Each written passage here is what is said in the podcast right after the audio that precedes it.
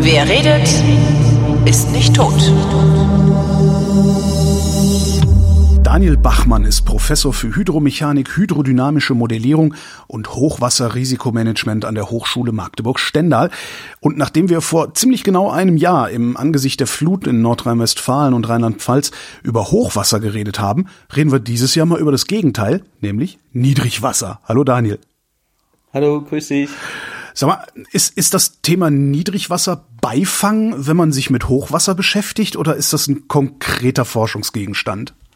Ähm, ich muss sagen, bei mir könnte es so wirken, dass es ein Beifang ist. Also ganz klar, ich komme aus der, der Hochwasserrichtung. Ähm, aber im Prinzip entwickelt sich das dann vom Beifang zum wirklichen Forschungsthema. Also wir haben jetzt auch ein großes Forschungsprojekt erhalten. Und ich habe auch in meiner Deltaris-Zeit eigentlich schon, also ich war vier Jahre in den Niederlanden gewesen bei Deltaris und auch da haben wir schon ähm, zum Thema Niedrigwasser geforscht, weil es damals auch schon, das war von 2014 bis 2018, durchaus aktuell ist. Also Beifang ist es definitiv nicht mehr. Ich muss sagen, im Moment verbringe ich mehr Zeit mit Niedrigwasser äh, als mit Hochwasser, äh, wenn die Lehre das zulässt. Deltaris, was ist das? Deltaris ist eine, ähm, wie sagt man, eine Non-Profit Organization in den Niederlanden, die sich mit Wasser, Umwelt, Infrastruktur beschäftigt. Und die steckt halt so im, in der Schnittstelle zwischen, zwischen Anwendung und Forschung. Also die sind natürlich sehr ähm, regierungsnah, also die werden auch unterstützt vom, vom niederländischen Staat. Also ist jetzt keine ganz freie Firma. Und die macht halt ganz viel im, im Bereich Hochwasserschutz, Wasserwirtschaft, Straßeninfrastruktur. Und gerade dieses Wasserthema ist ja ein, ein, egal ob jetzt Hoch- oder Niedrigwasser, ein ganz wichtiges Thema für die Niederlande wo die auch stolz drauf sind, ne, dass sie das, wie sie das behandeln. Die, die liegen, die liegen unter Meeresspiegel komplett, ne? Ein Drittel muss man sagen. Ein Drittel. Ein Drittel. Aber wenn man mal schaut, was in diesem Drittel alles ist, ähm, das ist der Westen der Niederlande, ne? Das ist dann die Gegend Amsterdam, Rotterdam, Den Haag, Delft, wo ich dann auch äh, war. Ähm, da ist natürlich dann die, die Hightech-Industrie und das liegt unter Meeresspiegel. Also der Osten der Niederlande, der etwas höher liegt, also Richtung deutsche Grenze, der ist ja bei weitem auch nicht so ähm, industrialisiert, sagen wir mal, wie, wie, die, wie, der, wie der westliche Teil wie machen die das, dass die da nicht in nackte Panik ausbrechen? Also wenn die wirklich ihre Schlüsselindustrien unter der Meeresoberfläche haben? Gut, die haben Vertrauen in ihrem in ihren Hochwasserschutz. Ne? Also da geht's jetzt wirklich um Hochwasser, da haben die Vertrauen drin. Ähm, die wissen, dass sie gut sind. Ich glaube, 52 hatten die die große Sturmflut gehabt, auch mit sehr vielen Toten. Und danach haben die halt ganz klar gesagt, ähm, einmal und nie wieder. Das war dieser ähm, Wahlspruch nach diesem Ereignis. Und danach haben die natürlich gerade, was den Küstenschutz anging, ungemein aufgerüstet. Also man kennt diejenigen, die äh, Niederlande Urlaub machen, denke ich, die Dünen, die Deiche, aber dann natürlich auch die Sperrwerke. Ne? Und wenn man sich das Eiselmeer mal anschaut, da hat man einfach mal ein Meer abgetrennt ähm, von der Nordsee mit dem Deich. Und ähm, ja, aber das muss man ihnen zugute halten. Ich habe jetzt viel über technische Maßnahmen gesprochen, ne? Sperrwerke, Deiche etc. Die wissen mittlerweile aber auch, dass das nicht der Weisheit letzter Schluss ist, sage ich mal, dass man eventuell auch drüber nachdenken muss, ich kann den Deich nicht immer höher bauen. Vielleicht muss ich Deiche zurückbauen, wenn ich in, in Flussregionen denke. Genannt Dry Rivers wird ähm, quasi finanziert vom, vom BMWF im, im Rahmen der Wachs-Förderinitiative.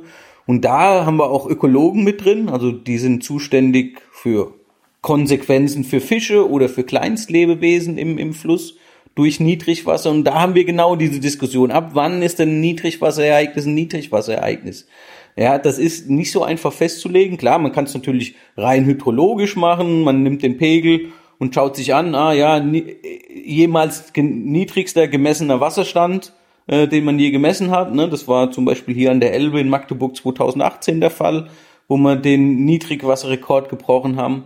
Das kann man natürlich als rein hydrologisch sehen, aber wann wird es quasi zum Problem? Und das versuchen wir so ein bisschen, bisschen, weil zum Problem wird es ja erst, wenn man die Konsequenzen entsprechend spürt. Ne? Also sprich, Schifffahrt kann nicht mehr äh, voll beladen fahren oder gar nicht mehr fahren. Wasserkraft kann nicht mehr erzeugt werden, Kühlwasser fehlt. Ja, und da wird, ist es schon schwierig, die, die geeignete Definition zu, zu finden. Wir sagen erstmal, also wir konzentrieren uns auch hauptsächlich auf den Fluss und den umgebenden Bereich des Flusses. Also wir gehen jetzt nicht in die Breite, wir gehen jetzt nicht in die Wälder rein und so. Und da kann man, ich würde sagen, es fängt an, wenn, wenn der mittlere Niedrigwasserstand geknackt wird. Das ist, ähm, das ist so ein Niedrigwasserereignis. Was ist jetzt der mittlere Niedrigwasserstand?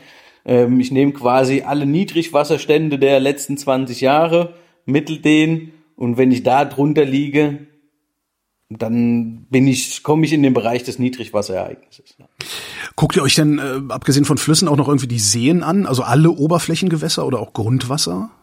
In dem Projekt selbst, nein, da haben wir die Seen nicht drin, aber natürlich der nahe Grundwasserkörper am Fluss äh, ist mit dabei und das ist auch eine ganz wichtige wichtige Komponente bei, bei, bei Niedrigwasser, also im Gegensatz zu Hochwasser, wo das Grundwasser ja auch eine Rolle spielen kann, aber weniger stark in der Regel, ist es natürlich eine ganz wichtige Komponente bei Niedrigwasser, weil Flüsse ja in das Grundwasser einspeisen, beziehungsweise vom Grundwasser gespeist werden. Es kommt drauf an, in welche Richtung. Und wenn natürlich der Grundwasserstand sehr niedrig ist und der Fluss noch zusätzlich quasi in, in das Grundwasser einsickert, dann ist es natürlich doppelt schlecht für den Fluss beziehungsweise für den Flusswasserstand. Ach so, der, der fließt dann sozusagen zusätzlich noch in den, in den Grundwasserspeicher ab, weil im Grundwasserspeicher genug Platz ist, sozusagen. Genau. Okay. Wenn der Grundwasserspeicher natürlich gefüllt ist, dann ist, kann es natürlich sein, dass aus dem Grundwasser in den Fluss das Wasser ähm, quasi reinläuft, dann wird der Fluss natürlich gespeist. Also dann kriegst du pro Kilometer Fluss wird dein Abfluss höher weil das Grundwasser reinläuft. Es kann aber auch umgekehrt sein, dass pro Kilometer Fluss der Abfluss einfach geringer wird, weil natürlich einmal natürlich Verdunstung stattfindet, aber natürlich auch Teile ins Grundwasser einsickern. Ja. Ist das, also klar, es ist immer mal wieder, der, also ich, ich komme vom Rhein, äh, der, der, der hat immer wieder mal Niedrigwasser gehabt, da konnten immer mal wieder die Schiffe nicht fahren oder nicht so fahren, wie sie wollten. Aber ist das insgesamt denn überhaupt ein Problem für Deutschland? Also ich würde sagen, was, was die, das, um da ein bisschen die Panik rauszunehmen. Ich glaube, die Trinkwasserversorgung wird in Deutschland nie ein Problem sein. Also da sind wir gut aufgestellt. Wir werden, um es mal salopp zu formulieren, wir werden nicht verdursten in Deutschland. Da gibt es sicherlich andere Regionen, die ganz anders, also das darf man auch nicht vergessen. Ne? Es gibt Regionen in der Welt, wo die Leute eventuell verdursten werden. Ne? Also sprich Süden von der USA, Mexiko da die Ecke ist sehr, sehr trocken, ne? Kalifornien ähm, ist, ist schwierig, ja, und die, die die Südeuropa, Spanien, Italien, ich sage jetzt nicht, dass die verdursten werden, aber die werden äh, zumindest Süditalien und, und Südspanien, Südfrankreich, aber die werden sicherlich ganz andere Probleme kriegen wie wir in Deutschland. Also da sind wir immer noch, würde ich sagen, gesegnet ne, mit Wasser. Aber ähm, da bin ich überzeugt von, wir werden diese, diese Niedrigwasserperioden zum Beispiel, die werden zunehmen. Und das ist jetzt keine Statistik. Ich bin da auch kein Klimaforscher, aber wenn man mal die letzten fünf, sechs Jahre nimmt, es war 2018, 2019, 2022, es häuft sich halt auch, ne? Also es ist jetzt nicht so, dass, dass ja, okay, das letzte Niedrigwasserereignis ist jetzt 10, 15 Jahre her. Nee, das, wie gesagt, in der Elbe wurde 2018 der, der Niedrigwasserrekord geknackt am Elbpegel. Strombrücke und 2019 war man ganz nah dran und jetzt zwei, ich glaube 2020 ging, war, war aber auch relativ trocken. Äh, 2022 war man wieder fast dran. Ne? Also das, ähm, das ist schon eine extreme Häufung, würde ich sagen, wo man sieht, dass diese Events zunehmen. Abgesehen von Transport und Kühlung, was für Probleme haben wir denn da noch damit? Weil lässt sich ja ein, ne, schicken wir halt ein paar mehr LKW auf die Straße. Genau, um den Transport abzufedern. Gut, da muss man sehen, ähm, muss man sagen, in der Elbe ist es ja zum Beispiel auch so. Wer die Elbe kennt, die Schifffahrt ist relativ gering in der Elbe. Aber der Rhein, als ich würde schon sagen, so als bisschen Hauptschlagader von von Deutschland, ne, verbunden mit den mit den Häfen in, in Rotterdam, Antwerpen etc., wo wo die wo die Containerschiffe anlanden und so weiter, ist es natürlich schon eine ganz wichtige Lebensader der Rhein, ganz klar. Und man muss ja sehen, was für Waren transportiert werden, gerade auf, auf dem, auf dem, im Binnenbereich. Das sind ja oft diese sogenannten Schüttgüter, also Sand, Kohle, Erze, ähm, eventuell Öl, Flüssigkeiten etc. Das ist ja jetzt kein in der Regel kein Videorekorder oder ähm, DVD-Player, den ich da durch die Gegend schipper. Ähm, das sind ja eher diese Großgüter. Klar kann man auf die Bahn verlegen, aber ja, man hat es jetzt in der Diskussion, es war ja ein bisschen unglücklich, ne? Das Niedrigwasserereignis kombiniert mit der Energiekrise äh, hat es natürlich ein bisschen unglücklicher Zustand. Ne? Die Kohle konnte nicht richtig transportiert werden, obwohl man die Kohlekraftwerke anheizen wollte. Ähm, und dann ist es natürlich problematisch. Da ging es ja dann auch drum, ja, ich weiß nicht, ob du die Diskussion mitgekriegt hast. Es hieß dann, ja, es könnte sein, dass Personenzüge ausfallen, weil man der Schiene dann Vorrang gewähren müsste. Äh, so weit ging es ja schon. Ich, ich glaube, mittlerweile hat sich das ja ein bisschen beruhigt. Der Rheinpegel ist wieder nach oben gegangen. Ähm, und jetzt ist ja auch ein bisschen wieder Regen angekündigt.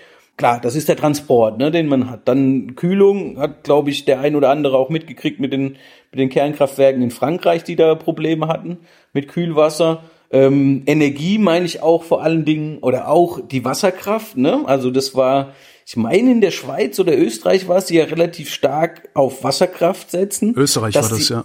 Österreich, dass die gar nicht mehr so viel Wasser haben, um das zu turbinieren, also um Energie draus zu gewinnen.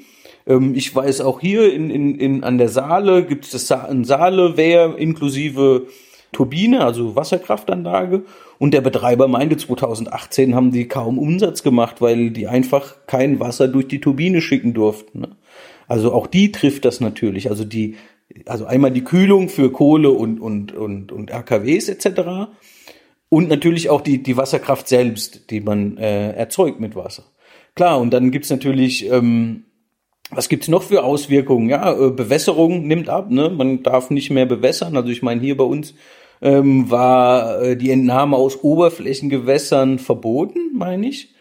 Ähm, und die Entnahme aus Grundwasser wurde zumindest empfohlen, was ja auch absolut Sinn macht. Also jeder, der den Podcast hört, man, man bewässert nicht beim strahlenden Sonnenschein zwischen 7 Uhr morgens und 7 Uhr abends im Hochsommer. Das macht man nicht. Weil, warum? Weil das meiste Teil des Wassers halt einfach verdunstet, ne? Und, und nicht den Pflanzen zugefügt wird. Also das sollte man tunlichst, tunlichst lassen. Ja, ich kenne ähm, sogar eine Siedlung an einem größeren Brandenburger See, äh, wo ja also jeder permanent seinen Garten wässert und äh, alle haben tollen grünen Golfrasen und wundern sich aber gleichzeitig, dass der, äh, der, der, der, der, das Ufer immer weiter zurückwandert. Und zwar ja. wirklich sichtbar weiter zurückwandert. Also die Schilder, die früher mal im Wasser standen, die stehen jetzt äh, zwei Meter an Land. Ne? Ja, nee, das äh, macht ja, macht Sinn, ne? Dann sollte man überlegen, ob man vielleicht doch weniger bewässert oder eine andere Grasart ansät, ne?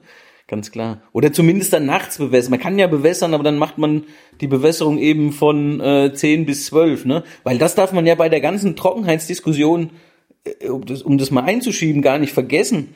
Ähm, es ist ja nicht nur, dass wir wenig Regen haben, das ist oft gar nicht das Problem. Was natürlich auch immens zunimmt, und das hat mit der, mit der, mit der Zunahme der Sonnenstunden zu tun einfach. Die Verdunstung nimmt auch immens zu, ne? Also, es regnet wenig, aber es verdunstet halt auch verdammt viel, auch aus unseren Flüssen raus, aus unseren Talsperren raus, etc. Ne? Das darf man auch nicht vergessen.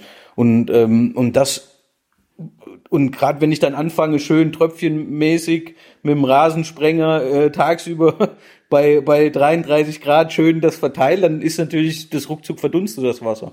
Das, äh, was dann klar. trotzdem noch an Regen fällt, also wo wir dann wirklich so Starkregenereignisse haben und sowas, reicht das aus, um dann die, ja, zumindest Grundwasserstände oder die Seestände wieder aufzufüllen? Naja, offensichtlich nicht, sonst wäre der See ja wieder voll, ne? Nee, also gerade diese Starkregen, ja, das, die fließen halt das Problem ist, das Wasser kommt so schnell, dass der Boden es kaum aufnehmen kann. Und das meiste fließt halt einfach nur weg. Also optimalerweise ist dieser typische Landregen eine Woche lang so Nieselregen im Prinzip ähm, optimal. Das ist optimal, um die Grundwasserstände aufzufüllen. Wann klar. haben wir sowas denn das letzte Mal gesehen? Also ich kann mich ehrlich gesagt nicht dran erinnern. Genau, das ist die Frage. Ne? Wann war das das letzte Mal, dass man wirklich mal nach einer Woche gedacht hat, buh, jetzt könnte es aber mal aufhören zu regnen. So was, was das ist jetzt auch keine Statistik, aber ich habe schon das Gefühl, dass es früher diese Tage, diese Wochen gab, wo man gedacht hat, boah, ey, jetzt können sie aber mal aufhören zu regnen. Aber ich habe auch so das Gefühl, das gibt's nicht mehr so häufig. Ja. Es gab dann zwischendurch, als der Rhein auf so einem tiefen Stand war, eine Meldung von, ich weiß gar nicht, was, Wirtschaftsminister Rheinland-Pfalz, glaube ich, war das, der gesagt hat, ja, das, da hilft nur eins, den Rhein ausbaggern. Äh, das erscheint mir vollkommen schwachsinnig. Ein Flussbett nach, nach tiefer zu legen, wenn sowieso nicht genug Wasser da ist. Ist das überhaupt sinnvoll? Nee, da geht's, ja, also muss man schon sagen, ist durchaus eine Maßnahme, gerade die der Schifffahrt dann hilft. Ähm, und beim Rhein muss man ja auch sagen, da geht's um wenige Stellen erstmal. Also das ist die Stelle, meine ich, bei Kaub. Ähm, da ist halt auch eine Feldenstrecke, die ist halt auch nicht so einfach auszubaggern, da muss man wirklich mit der Fräse ran. Das ist so ein bisschen Nadelöhr. Klar, da, da, da, da ähm, wie gesagt, das ist kein, kein Sand, sondern wirklich Fels. Da müssten wir mal rangehen und dann wäre der Rhein durchgängiger befahrbar. Um, um das geht's wahrscheinlich. Grundsätzlich macht es schon Sinn, weil die Idee ist, ich mache quasi eine sogenannte Niedrigwasserrinne mehr oder weniger. Also ich bagger ja nicht den, das ganze Flussbett aus, sondern ich bagger ja nur die, die mittlere Fahrrinne aus und konzentriere damit das Wasser quasi in dieser, dieser Rinne. Das ist so ein bisschen die Idee. Von daher macht es durchaus Sinn. Im Rhein ist es halt auch, soweit ich weiß, auch ein relativ kleines Stück, wo man rangehen müsste, weil der ist schon ganz gut ausgebaut. Und ich glaube, der Rhein ist auch wichtig, dass er ausgebaut ist, weil, wie gesagt, es ist schon eine, eine wichtige Verkehrsader für uns, äh, gerade für den Westen Deutschlands. Also wenn ich den, den ausbaggere, dann wird halt der Fluss schmaler, aber das, der, der Rest, der noch da ist, der ist tief genug, dass ich ihn befahren kann, sozusagen. Genau, zumindest okay. dann, also du würdest dann quasi im Niedrigwasser würdest du sehen, dass halt du eine relativ tiefe Fahrrinne hast, ist ja jetzt schon so, wenn man, also das fand ich ein bisschen sehr plakativ und, und übertrieben. Da ging es um, um Pegel kurz vor Niederlande am Rhein. Der hatte dann äh, in der Presse 0,0 Meter. Ne? Das ja. hört sich erstmal so an, als ob man durchlaufen könnte genau, mit trocken, Fuß. Genau, ja. ja, aber das ist natürlich, ist natürlich nicht ganz richtig, weil der Pegel Nullpunkt wird ja irgendwo hingelegt und ich kann natürlich Wasser unterhalb haben. Auch zu der Zeit konnte man, das muss man sich auch mal klar machen, ähm, genauso wie bei der Elbe, da hatte immer noch ein, ein Meter fünfzig in, in der Fahrrinne und auch der Rhein hatte da noch was weiß ich, 80, 1,20 Meter in der Fahrrinne und entsprechende Strömungsgeschwindigkeit. Also so einfach durchlaufen ist da mal nicht. Ich fand, das war halt sehr reißerisch, um das mal so zu sagen, diese Überschrift, ne, null, null Meter Pegel, denkt man, äh, der Rhein ist komplett trocken, aber das war ja nicht der Fall, weil der Pegel wird ja irgendwo festgelegt und da kann ich auch im Prinzip minus 20 Zentimeter Wasserstand haben, bezogen auf diesen Nullpunkt des Pegels. Um das geht's ja. Ne? Ja, aber klickt sich halt nicht so gut, ne? Nee, genau, klickt sich halt nicht so gut. Genau, das fand ich ein bisschen übertrieben. Also der Rhein ist schon gut ausgebaut, das muss man sagen. Aber wenn natürlich zwischendurch dann so solche, gerade im Oberrhein zum Beispiel, wenn man dann Richtung Karlsruhe, Karlsruhe Richtung Schweiz geht, hat man ja so die ganzen ähm, ähm, Sperren quasi, die, die das regulieren können, also die dann mit Schleusen ähm, da sind, da kann ich ja auch den Wasserstand einigermaßen regulieren und da ist er relativ fix. Ähm, das, ich würde sagen, beim Rhein ist es wichtig. Bei der Elbe würde ich immer sagen, nee, lass die Finger davon. Ich glaube, die Elbe hatte relativ starke Konkurrenz auch durch die Bahn. Hier sind relativ gute Güterbahnstrecken auch. Und dann ist natürlich eine Frage, lohnt sich das noch, ne? Dann die, die Elbe wirklich so einzugreifen. Beim Rhein würde ich, ja, würde ich zustimmen, dass man da schaut, dass, dass, er, dass er durchgängig befahrbar ist. Woher kommt das eigentlich, dass wir jetzt über Niedrigwasser reden? Also woher kommt es, dass es sich zu häufen scheint? Ist das auch der Klimawandel? Ich würde sagen, ja. Also zumindest was ich auch gelesen habe, es gibt ja diese diese Klima, wie sagt man, diese es gibt ja diese Forschung, die quasi schaut, ob oder um wie viel häufiger Hochwasser, Niedrigwasser durch den Klimawandel wird. Attributionsforschung, und ja. Attributionsforschung, genau das habe ich gesucht, danke. Ähm, und die sagt auch ganz klar, dass Niedrigwasserereignisse viel besser auch zuzuweisen sind wie die Hochwasserereignisse. Warum? Macht ja auch Sinn, die Niedrigwasserereignisse, wenn man mal schaut, das sind ja zeitlich ganz andere Dimensionen wie ein Hochwasser. Ne? Selbst wenn man, also Ahrtal war jetzt innerhalb von einer Woche, sage ich jetzt mal, ist das aufgelaufen und abgelaufen. Ähm, nehmen wir mal die Elbe, dann brauchen wir vielleicht mal einen Monat ne, bis hoch und runter, bis das ganz unten in Hamburg durch ist, sage ich mal. Aber ähm, dann ist auch gut. Aber so eine Niedrigwasserphase, die baut sich ja ab, also April, Mai, da fängt es ja schon an im Prinzip. Ne? Das sind ja das ganz heißt, andere. Ich, ich kann das, ich kann das im April, Mai schon sehen, dass es im Juli ein Problem gibt. Das nicht, aber man, man, also wenn man merkt, ah, es regnet gerade in diesen fetten Monaten, sage ich mal, was Wasser angeht, ähm, es regnet wenig, dann kann man schon sagen, oh, wenn es jetzt nicht einen verregneten Sommer, wenn wir einen normalen Sommer kriegen, könnte es wieder problematisch werden, klar. Ja, das sieht man schon. Und da baut sich das halt langsam auf. Ne? Also so, ich sag mal, so eine so, eine, so, ein, so ein Niedrigwasser ist von, von der zeitlichen Komponente viel weniger dynamisch wie jetzt ein Hochwasser. Ähm, da reden wir über Monate, zwei Monate, halbes Jahr. Und, das darf man auch nicht vergessen, so ein Hochwasser hat im Gegensatz, und genau das wollte ich nur sagen, und deswegen ist es viel leichter für die äh, Attributionswissenschaft, ähm, die Niedrigwasserereignisse zuzuweisen, ähm, weil die eben zeitlich gesehen viel länger sind. So ein kurzes Hochwasser, was irgendwo eine Woche ist, das ist natürlich schwierig, viel schwieriger ähm, festzulegen. Und ja, was man auch noch sagen muss, das darf man auch nicht vergessen, wo ich bei Unterschieden Niedrigwasser, Hochwasser bin. Niedrigwasser hat meiner Meinung nach auch ein, eine ganz andere Erinnerung. Also wenn das Jahr vorher Niedrigwasser war, und da kommt auch wieder das Grundwasser mit rein, dann ist es für dieses Jahr Niedrigwasser viel schlimmer. Ich sag mal, wenn ein Jahr vorher Hochwasser war, jetzt mal abgesehen von den Schäden, rein hydrologisch nur gesehen, dann wird das ähnliche Hochwasser wieder so runterkommen. Ne? beim Niedrigwasser, wenn du jetzt drei trockene Jahre hattest und du kriegst das vierte Jahr tro wieder trocken, dann wird es viel schlimmer sein, wie wenn du die drei vorher nicht gehabt hast. Also ich würde sagen, es hat eine ganz andere Erinnerung wie, wie ein Hochwasser. Ein Hochwasser ist abgeschlossen, hydrologisch abgeschlossen, dann kommt, kommt das nächste irgendwann. So Niedrigwasser ist, baut sich halt auf, ne? Und man sieht's ja auch, die Grundwasserstände, zum Beispiel in Sachsen-Anhalt, die sind seit 2018 um 60 Zentimeter nach unten gegangen. Und trotzdem sagst du, dass wir nicht verdursten werden? Verdursten werden wir nicht. Nee. Da muss man, da wird, wird man, man wird andere Einschränkungen äh, hinnehmen müssen. Also man muss dann halt auch mal schauen, ne? wir waren vorhin bei den Auswirkungen gewesen. Wir hatten über Wasserkraft, Energie, Schifffahrt gesprochen. Bewässerung wird natürlich ein, könnte ein Problem sein, ne? dass sich weniger Wasser ziehen. Das könnte dann auf die Landwirtschaft irgendwie ähm, zurückschlagen. Ne? Das, das könnte ein Problem werden. Ähm, unsere Gartenbewässerung natürlich auch, wobei da muss, stellt sich halt die Frage, ist der Golfrasen dann ähm, ähm, so wichtig? Trinkwassergewinnung, da würde ich immer sagen, da, da sind wir doch noch safe, da wird es keine Probleme geben. Sage ich, stelle ich jetzt einfach mal so in den Raum. Wir, wir sprechen uns dann noch, ne? in, in, in 20 Jahren mag sein, aber ich glaube glaube es nicht. Da, da gibt's Länder, die, die schlimmer, definitiv schlimmer betroffen sind.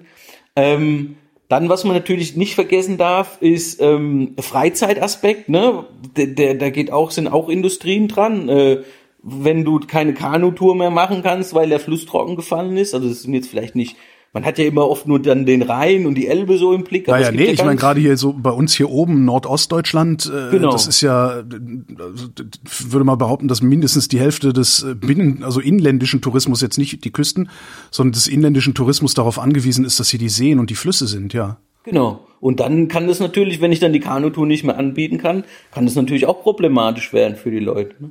Und was man der ganzen Diskussion definitiv auch nicht vergessen darf, ist natürlich immer die Industrie. Es gibt ja auch noch andere Industrien, die einfach Wasser brauchen, um zu produzieren. Ne? Papierindustrie ist relativ, äh, ich glaube, ein, ein DIN A4-Blatt braucht zehn zehn Liter Wasser so ungefähr, um sich das mal zu ähm, einfach mal zu vergegenwärtigen. Also Industrie braucht natürlich Wasser.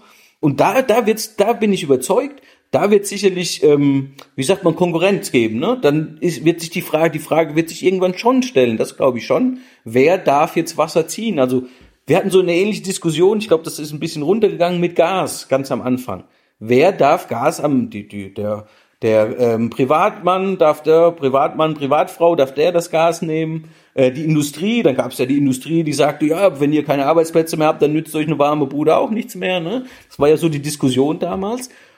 Und ich würde fast behaupten, diese Diskussion wird mit dem Wasser ähnlich ähm, ähnlich kommen. Also das, äh, kommen. das sehen wir ja zum Teil schon. Ich meine, die, genau. die Tesla-Fabrik hier in Brandenburg, äh, wo die kommunalen Wasserverbände Sturm laufen und sagen, das, das geht nicht, dass ihr hier jetzt noch mehr Wasser verbraucht, weil die Braunkohle verbraucht schon zu viel Wasser. Äh, und äh, wenn man sagt, verbraucht Wasser, also wie du, wenn du sagst, äh, ein, ein A4-Papier, ein Blatt A4 äh, verbraucht 10 Liter Wasser, was bedeutet verbraucht eigentlich in dem Zusammenhang? Weil in diesem Blatt Papier sind ja nicht zehn Liter Wasser gebunden, die ich dann irgendwann auf die Müllkippe entsorge. Also ist das nicht ein, fließt das da nicht irgendwo durch und fließt dann irgendwo anders wieder hin? Also ist es wirklich weg?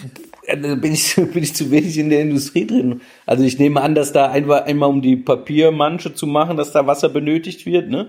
Ähm, dann weiß ich nicht, ob da mit einfließt äh, für die Bäume. Naja, glaube ich nicht. Da, da bin ich jetzt echt überfragt. Was heißt das eigentlich verbraucht Wasser? Ne? Man kennt ja diesen, diesen Fußabdruck, ne? diesen ähm, Wasser oder diesen Wasserfußabdruck. Ja, genau. Ein, ein Kilo Rindfleisch braucht 10.000 Liter oder was auch immer da immer genau, so. Genau, genau. Da ist ja wahrscheinlich dann die ähm, quasi die die Tränke des Rinds mit drin, etc. pp. Na, vielleicht genau. hört ja jemand zu, der sich mit auskennt. Äh, wir bitten, wir bitten um Aufklärung in den Kommentaren. Im Zweifelsfall mache ich einfach noch eine Sendung zu genau dem Thema. Genau, zum äh, Fußabdruck, genau, Wasserfußabdruck. Wasserfußabdruck. Genau. genau, also um diese Konkurrenzsituation wird es sicherlich gehen. Und was man, also die Industrie will Wasser ziehen, ne? dann die, die Schifffahrt will natürlich viel Wasser haben, ähm, aber die Industrie will zum Beispiel Wasser ziehen, ne? etc. Da wird es dann schon Konflikte geben. Und was man natürlich auch ganz nicht vergessen darf, also wir reden jetzt immer nur über, über quasi gesellschaftliche Problematiken, ne?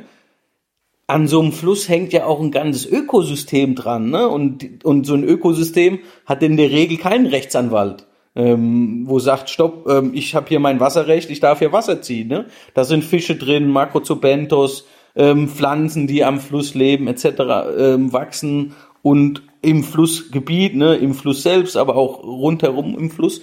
Und die gilt es natürlich auch irgendwo zu schützen. Also sprich, wir können denen auch nicht einfach mal anthropogen äh, das Wasser wegziehen, ne? bloß weil wir Tomaten bewässern wollen oder Papier herstellen wollen, ne? gerade in, in Niedrigwasserphasen. Und da muss man natürlich einen, einen gewissen Ausgleich schaffen, ne? dass da auch die im Endeffekt die Natur nicht komplett ähm, ähm, drunter leidet oder kaputt geht. Nur wer schafft diesen Ausgleich? Also ich sag mal, der Markt wird das ja vermutlich gar nicht machen. Das heißt, wir werden auch da viel stärkere staatliche Eingriffe sehen, so ähnlich wie bei der Energieversorgung jetzt.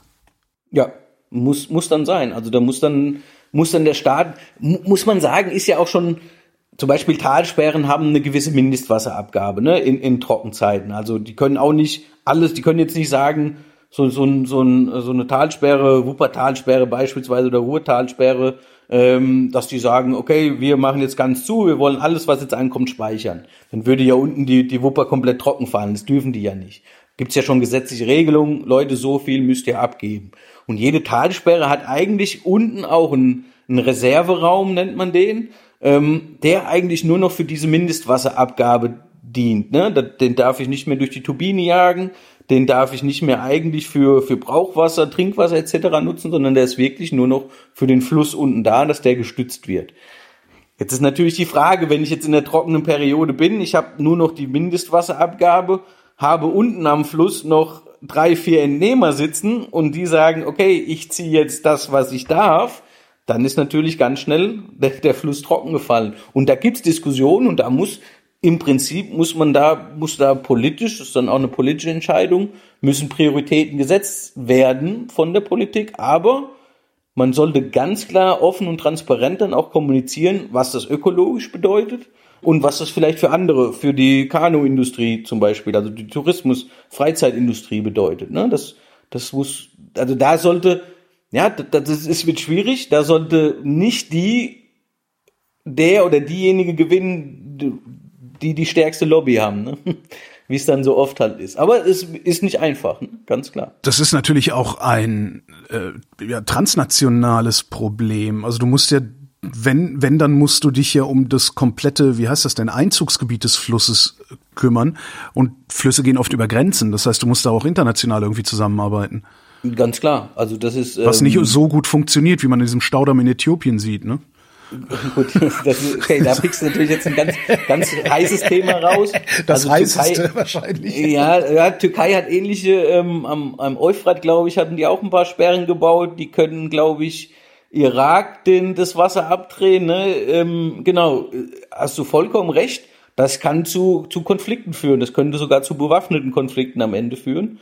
Ähm, und da ist der Oberliga natürlich in einer ganz starken Position. Ne? Das äh, muss man schon so sagen um jetzt auf unsere Flüsse zurückzugehen, ich glaube, die Kooperation mit Tschechien jetzt an der Elbe oder Schweiz, äh, Frankreich für, für den Rhein läuft, glaube ich, ganz gut, dass man da ähm, nicht so ins Gehege kommt. Aber sicherlich Also es gibt ja auch Kommissionen dafür, es gibt die IKSR zum Beispiel, die Internationale Kommission des Rheins, die IKSE, Internationale Kommission der Elbe, wo dann die, die Anrainerstaaten auch drin sind, die schon versucht wird, das gemeinsam zu machen. Ich sag ein bisschen ketzerisch versucht, denn am Ende ist es natürlich dann wieder nationales Interesse und die IKSE ist dann vielleicht dann auch irgendwann mal wieder ein zahnloser Papiertiger, ne, weil die Nationen sagen, ah, nee, wir machen das so.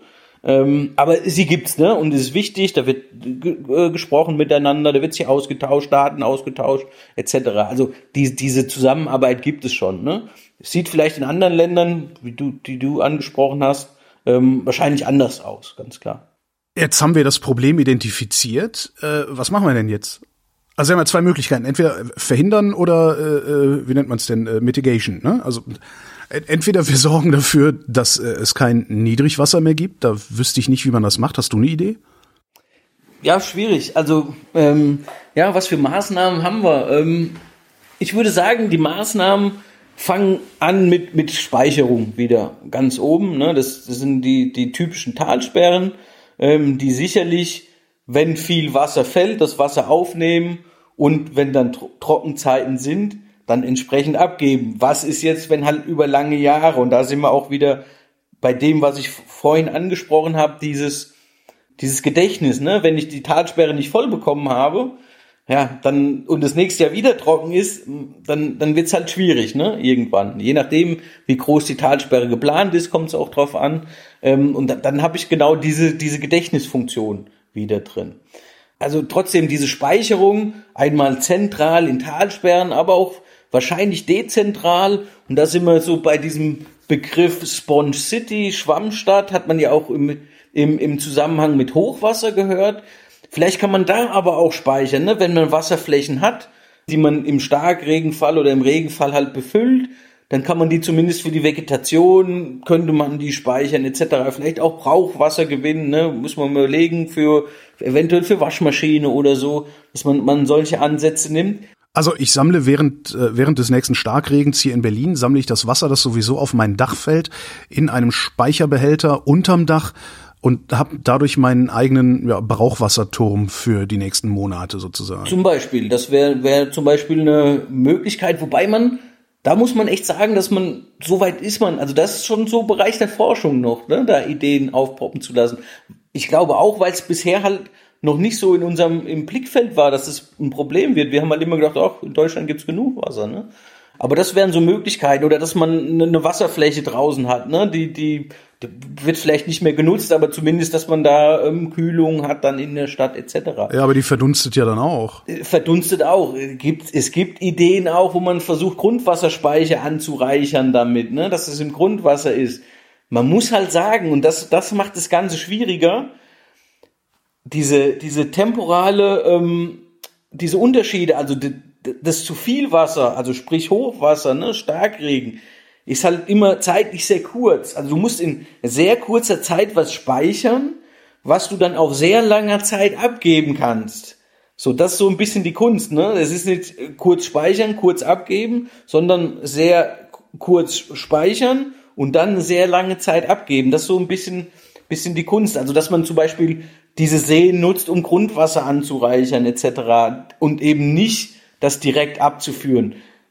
Drainagen, ne, das ist immer so, so, so eine Sache. Früher hat man Drainagen in Felder eingebaut, um ums Wasser abzuführen, um, um die trocken zu legen. Ja, vielleicht ist das sinnvoll, vielleicht muss man Drainagen wieder zurückbauen, drüber nachdenken. Ne?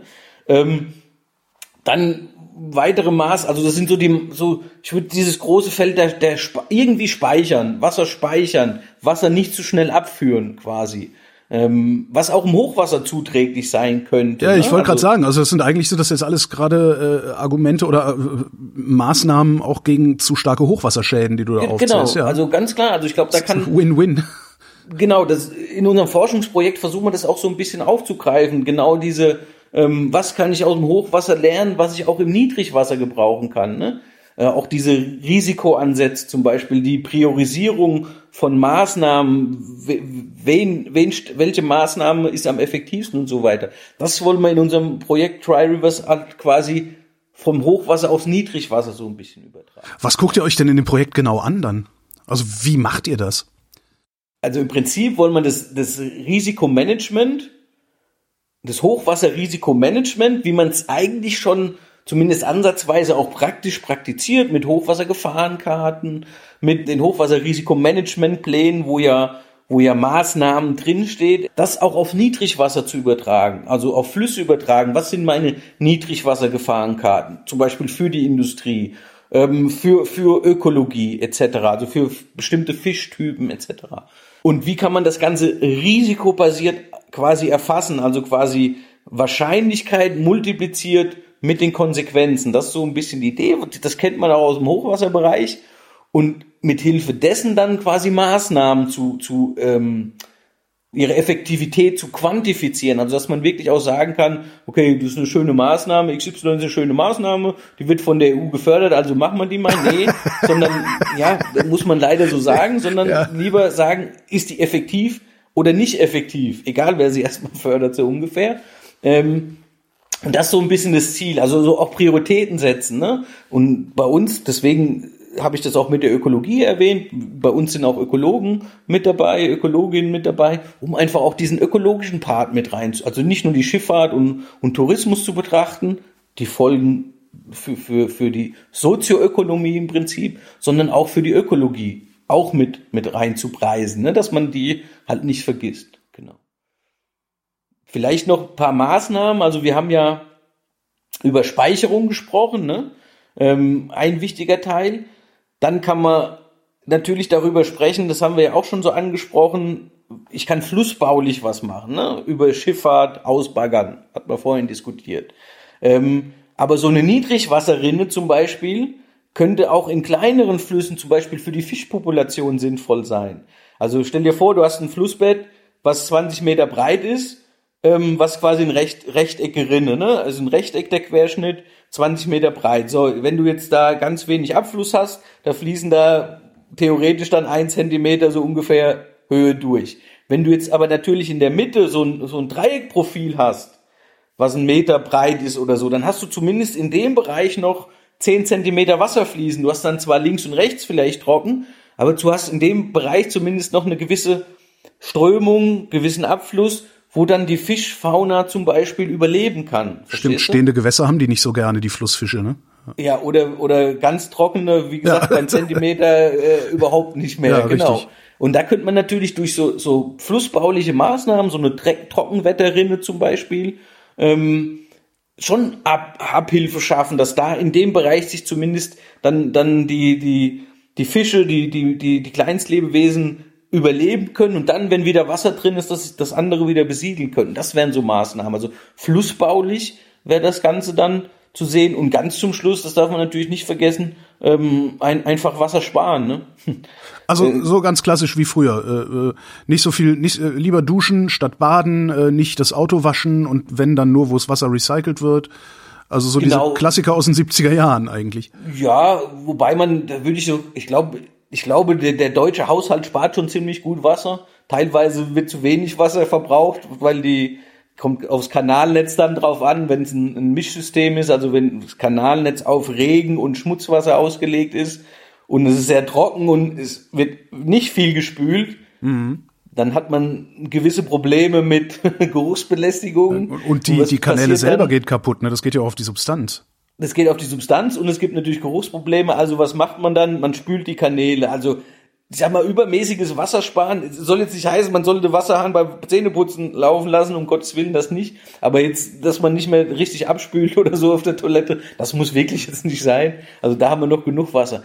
Es geht aber um Wassersparen, ja, um Bewässerung, ne, um Autowaschen, Industrie, können die ihre Prozesse umstellen, um weniger Wasser zu brauchen. Bewässerung zum Beispiel ist, ist so ein Ding. Ne? Ähm, man kann, kann man Tröpfchenbewässerung machen? Muss man, muss man das durch die Luft sprühen erst?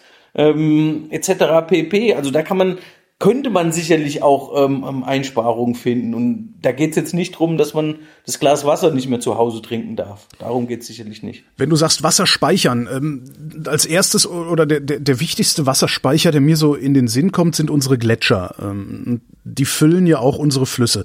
Darum ist dann ja auch immer, wenn Schmelze ist, der Rhein äh, tritt dann über sein Ufer und sowas. Jetzt schmelzen die Gletscher ab. Haben wir überhaupt noch eine Chance? Nee, ja, schön ist es nicht. Also, ich Also ja was macht der Rhein, wenn, wenn die Gletscher weg sind? Ist dann der Rhein weg? Also der Rhein wird wahrscheinlich weniger konstant sein. Also man sieht es ein bisschen bei der Elbe. Die Elbe ist eben nicht gletscherwasserabhängig. Ähm, und die Elbe ist eigentlich auch für die Schifffahrt wesentlich unzuverlässiger. Man ganz weniger, der Rhein ist da eigentlich, weil er halt genau diese Wasserreservoirs noch hat, eigentlich zuverlässiger als die Elbe. Gut, der Rhein hat dann auch, wie gesagt, diese Sperrwerke, gerade im Oberrhein mit drin, hat ja die Elbe eigentlich, äh, die Elbe hat bis auf Geestach, da ist ein, ist ein Sperrwerk, quasi bei Hamburg, südlich von Hamburg ist das. Aber sonst ist die, die, die Elbe ja nicht reguliert mit, mit irgendwelchen Sperrwerken. Hat der Rhein auch. Aber insgesamt ist der Rhein halt für die Schifffahrt zuverlässiger. Deswegen hat sich da auch diese, diese Schifffahrt so etabliert. Und das hängt sicherlich auch mit den Gletschern zusammen. Genau, mit, mit der Alpenschmelze hat die Elbe so nicht. Und ja, dann könnte es passieren, also der wird nicht komplett austrocknen, das glaube ich nicht, aber es kann natürlich sein, dass er wesentlich unzuverlässiger wird. Nochmal zu deinem Dry Rivers Projekt. Wie genau arbeitet ihr da? Also wir sind ein, ein Konsortium aus, Partner sind wir? Ähm, wir, die Hochschule Magdeburg-Stendal, wir sind ein großer Partner. Hier sind nicht nur Wasserwirtschaftler mit drin, wir haben auch Ökonomen mit drin, also auch um genau diese sozioökonomischen Probleme nämlich zu erfassen. Also es geht hier immer, das ist auch genau dieser Risikoansatz, dass es eben nicht nur um, um Wasserstände, um Wasserwirtschaft, genau wie beim Hochwasser um, um, um Fl Fluss geht. Nee, es geht um die Auswirkungen halt auch, die wir ja auch, auch ähm, diskutiert haben. Deswegen sind ähm, bei uns von unserer Seite auch Ö Ökonomen mit im Boot. Ähm, dann ein Partner ist die RWTH Aachen, ähm, Institut für Wasserbau, die mit beteiligt sind. Die gehen, auch das haben wir diskutiert, in den Grundwasserbereich rein. Also wir wollen dann das modellieren, wir wollen das numerisch rechnen. Und zwar wollen wir dann den Fluss quasi mit, mit dem Grundwassermodell koppeln, dass das abgebildet ist, diese Interaktion. Und da, da sind die Aachener aktiv. Und dann haben wir zwei Ingenieurbüros mit dabei aus NRW beide, Limnoplan und Umweltbüro Essen. Und das eine Büro ist für die Schädigung oder die Auswirkungen auf die Fischzynose zuständig, um das bewerten zu können, zu quantifizieren zu können.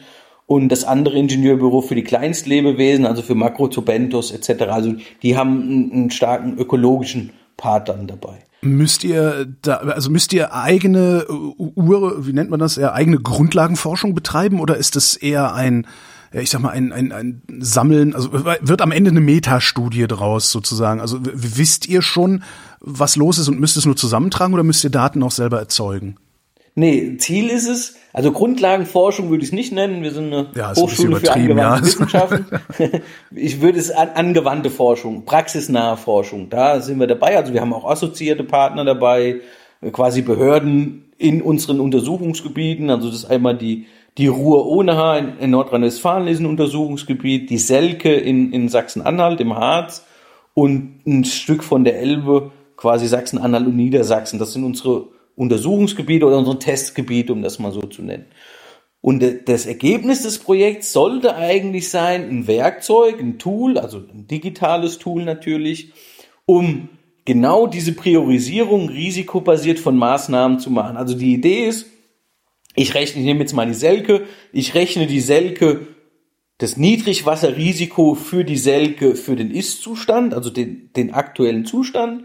Und dann sagen wir, okay, wir machen jetzt, wir bauen da eine Niedrigwasserrinne ein, ähm, wir sagen, die Verbraucher äh, brauchen zehn Prozent weniger Wasser.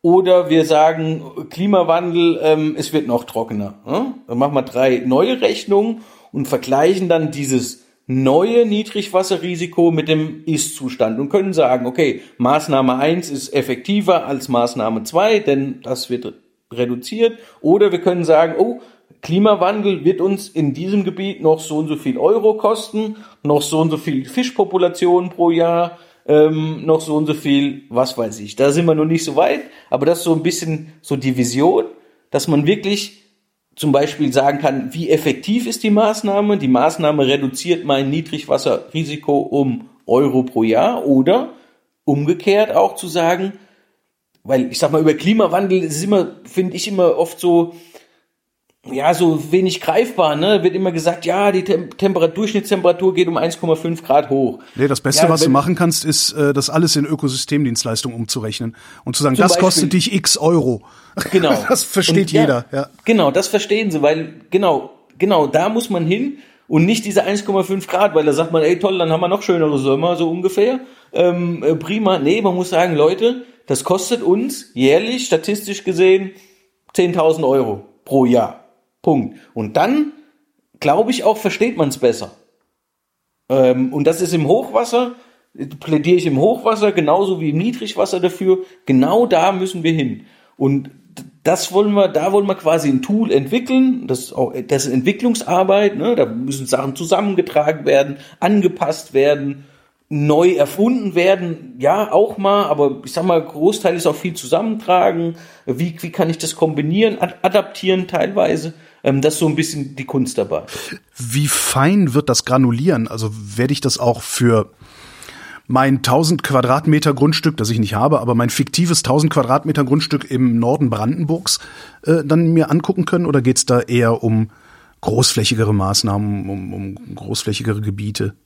Also ich, also Voraussetzung ist, deswegen auch der Name Tri Rivers, wir fokussieren schon auf den Fluss. Also den Auf den gesamten Fluss. Genau, also Okay. auf die Selke, ne? Und vielleicht noch einen Kilometer links, rechts, was so Grundwasser angeht. Aber dann ist Schluss, ne? Weiter wollen wir nicht gucken. Also ich glaube, das UFZ hat ja diesen Dürremonitor zum Beispiel, der ist ja flächendeckend, ne? Da geht's um, um Wälder, um, um Bäume. Wir kümmern uns wirklich um, man sagt auch, das ist die, ähm, die hydrologische ähm, Trockenheit oder die, die, die Blauwassertrockenheit. Also es geht um, um Niedrigwasser im Fluss. Das ist unser Fokus. Ne? Wir wollen jetzt nicht flächendeckend schauen, wie, wie was, wie, wie, also es geht uns nicht um so eine flächendeckende Dürre. Ne? Das, das- Aber warum nicht? Wäre doch das- spannend. ja, aber wir wollen, wir wollen uns erstmal auf den Fluss konzentrieren. Ne? Das ist unser Haupt. Also wir wollen quasi die, ähm, auch die, die Auswirkung auf die, Die Anrainer. Anrainer, genau, die, die Wasserkraftleute, die Schifffahrt, die Fischerei, die Ökologie, die Tourismusbranche, ähm, die Entnehmer etc. Auf die, die, die wollen wir fokussieren. Und dann natürlich auch auf Maßnahmen im Fluss fokussieren. Also wir wollen jetzt nicht anfangen, okay, wenn wir jetzt ein Harz umgestalten, ähm, andere ähm, ähm, Bäume da anpflanzen, wie würde das das Dürre-Regime ändern zum Beispiel? Das würde zu weit gehen. Warum ausgerechnet die Selke? Also warum nicht mal, einen richtigen Fluss? also Nee, es, ja, es war aber genau die Idee, deswegen haben wir die Elbe drin, ähm, die Idee war klein, mittelgroß. Also einfach um auch die, die unterschiedlichen Bedürfnisse, also zum Beispiel in der Selke wird die Schifffahrt keine Rolle spielen, ganz klar, aber dann spielt zum Beispiel die Wasserkraft wiederum eine Rolle, ne? Oder ähm, die Fischerei vielleicht oder der Tourismus, was in der Elbe vielleicht wieder weniger relevant ist, etc. Also einfach um diese, diese Unterschiede deswegen die, die Auswahl der, Ein der, der Test, Testgebiete, muss man ja sagen, dass man so unterschiedliche Facetten drin hat. Klein, mittel, groß. werde ich daraus dann auch ähm, Sch- Schlüsse für andere Flüsse ziehen können? Also werde ich dann auch sagen können, die Ruhr äh, kann ich genauso abbilden oder ist das dann wirklich regional begrenzt, was ihr da macht? die Idee ist ja, oder Ziel des Projekts ist ja, dass wir das Werkzeug entwickeln, das dann später andere Behörden für ihren Fluss XY anwenden. Okay, also die schmeißen dann einfach die Parameter ihres Flusses da rein Genau. und die ganzen Operationen, die man braucht, die habt ihr schon äh, programmiert sozusagen. Genau, das Okay. ist die Idee. Genau. Also quasi ein, ein Werkzeug. Also wir machen, wir schrauben jetzt quasi die Schraube nicht in die Wand, das machen wir dreimal für unterschiedliche Schrauben. Aber am Ende sollte dann der Handwerker mit dem Schrauben, mit dem neuen Schraubenzieher quasi die Schrauben in die Wand drehen. Und das sind dann die Behörden im Prinzip. Wann ist es fertig? Wir haben jetzt erst angefangen, also wir haben im Januar angefangen. Also drei Jahre. genau, und dann drei Jahre. also bis immer. Drei Jahre, genau. Spätestens dann reden wir wieder miteinander. Auf jeden Fall. Daniel Bachmann, vielen Dank. Sehr gerne. Und den Link zu unserem Gespräch über Hochwasserrisikomanagement von letztem Jahr, den findet ihr in den Shownotes und da auch einen Link zu einem weiteren Gespräch über klimasichere Städte und Kommunen, also was da zu tun ist.